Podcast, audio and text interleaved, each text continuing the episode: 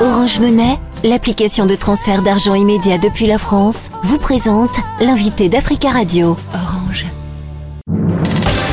L'invité Africa Radio avec Nadir Djenad. Marie-Paul Ocry, bonjour. Bonjour. Vous êtes une militante ivoirienne pour les droits des femmes. Vous êtes cofondatrice de la Ligue ivoirienne des droits des femmes. Cette organisation féministe a pour objectif de lutter contre les violences sexistes et sexuelles faites aux femmes et d'initier les jeunes femmes au féminisme et au leadership. Vous avez reçu à Paris le 9 janvier 2024 euh, euh, le prix Simone de Beauvoir pour la liberté des femmes. Quelle a été votre réaction après avoir reçu ce prix? J'étais fière J'étais fière euh, d'être reconnue, même euh, au-delà de mes frontières. Je pense que c'est plus un sentiment de fierté et euh, de reconnaissance en fait que j'ai eu en dehors de mon pays et tout. Je pense que c'est la réaction la plus normale d'ailleurs. Simone de Beauvoir était aussi très engagée dans le féminisme euh, à travers ses écrits notamment. Est-ce que vous vous reconnaissez dans ses idées, son parcours? Euh, Me reconnaître dans ses idées, je veux pas avoir cette prétention. Cependant, on se rejoint euh, sur euh, beaucoup de points. Par exemple, la radicalité, qui, qui veut euh, du féminisme radical, qui va à la source en fait du mot et qui lutte contre le patriarcat aussi euh, le fait que qu'on est conscient que les droits des femmes ne sont ne sont jamais acquis et qu'il faut lutter que nous sommes dans une lutte perpétuelle. Ce prix Simone de Beauvoir euh, est décerné chaque année à une personne ou à une association dont l'œuvre ou l'action partout dans le monde défend et fait progresser la liberté des femmes.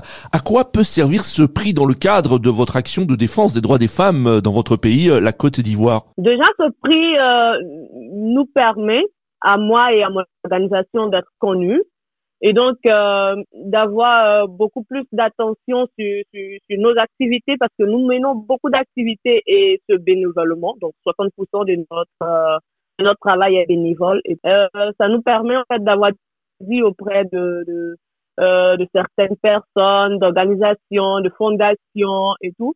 Et en plus, ça nous donne une satisfaction assez personnelle sur euh, le fait que notre travail est, est, reconnu, est apprécié et a de la valeur. Alors vous œuvrez pour euh, l'autonomie économique et financière des femmes en milieu rural. Vous encouragez euh, les femmes à la création d'activités génératrices de revenus, en particulier dans le secteur agricole. En Côte d'Ivoire, avez-vous constaté des avancées dans ce domaine? Pour l'autonomie des femmes, elles sont déjà autonomes, ces femmes-là. Parce qu'en Côte d'Ivoire, 80% de notre alimentation est produite par ces femmes. Elles participent à 62%, elles participent euh, euh, à notre économie à 62%. Voilà, elles produisent 62% des biens économiques. Et donc, euh, lorsqu'on me dit que je, euh, je, je, je travaille à l'autonomie de ces femmes, je trouve ça un peu prétentieux. Au sein de la Ligue ivoirienne des droits des femmes, vous travaillez à l'accompagnement des femmes victimes de violences. Quelle est aujourd'hui l'ampleur des violences faites aux femmes en, en Côte d'Ivoire? L'année dernière, il y a en 2023, le ministère de la Femme a fait cas de 5000 euh, 5000 cas de, de, de, VBG et nous à la Ligue euh, on a on a on a fait cas de, de 200 cas, vous voyez. Donc c'est énorme, c'est énorme.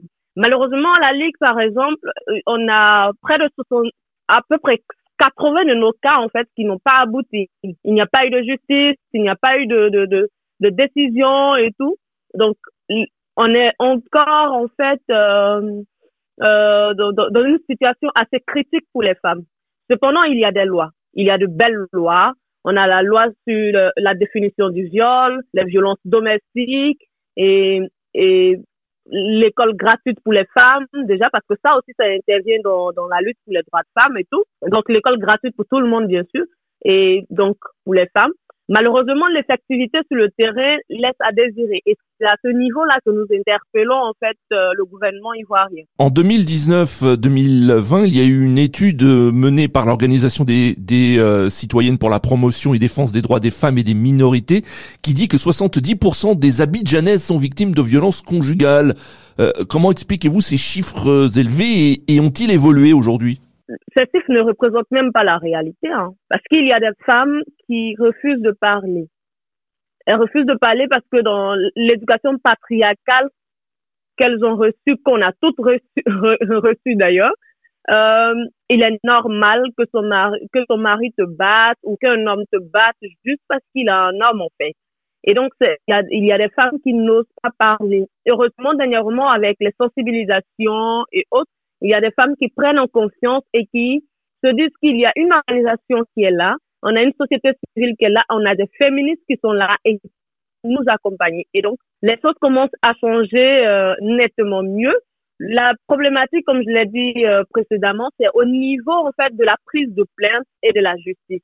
Et c'est à ce niveau-là que les femmes se découragent et reviennent, retournent dans les foyers parce qu'elles disent qu'il n'y a pas de suite, malheureusement. Alors, vous avez reçu ce prix Simone de Beauvoir pour la liberté des femmes en 2024. Est-ce qu'avec euh, ce prix, vous interpellez le président de la République, Alassane Ouattara, euh, et le gouvernement euh, pour qu'il euh, fasse encore beaucoup plus dans la lutte contre les violences faites aux femmes? Oui, bien sûr, ça a toujours été mon combat. Hein. Ça a toujours été mon combat, interpeller qui le droit pour euh, créer un cadre favorable pour l'épanouissement des femmes. Et donc, il ne suffit pas en fait de prendre des lois, de ratifier des, des, des tests à l'international et ne pas faire de suivi en fait. C'est comme si on ne faisait rien.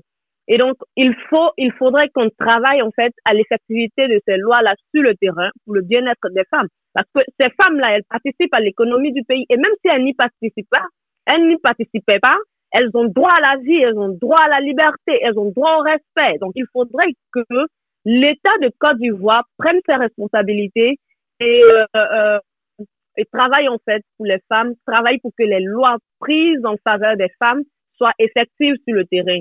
S'il faut former les policiers, il faut les former. S'il faut former les gendarmes, il faut les former. En fait, il faut former tous ceux qui doivent être formés pour le bien-être des femmes. Marie-Paul Ocry, merci beaucoup d'avoir euh, répondu à nos questions. Je vous en prie. Je rappelle que vous êtes cofondatrice de la Ligue ivoirienne des euh, droits des femmes et vous avez reçu à Paris le 9 janvier 2024 le prix Simone de Beauvoir pour la liberté des femmes 2024.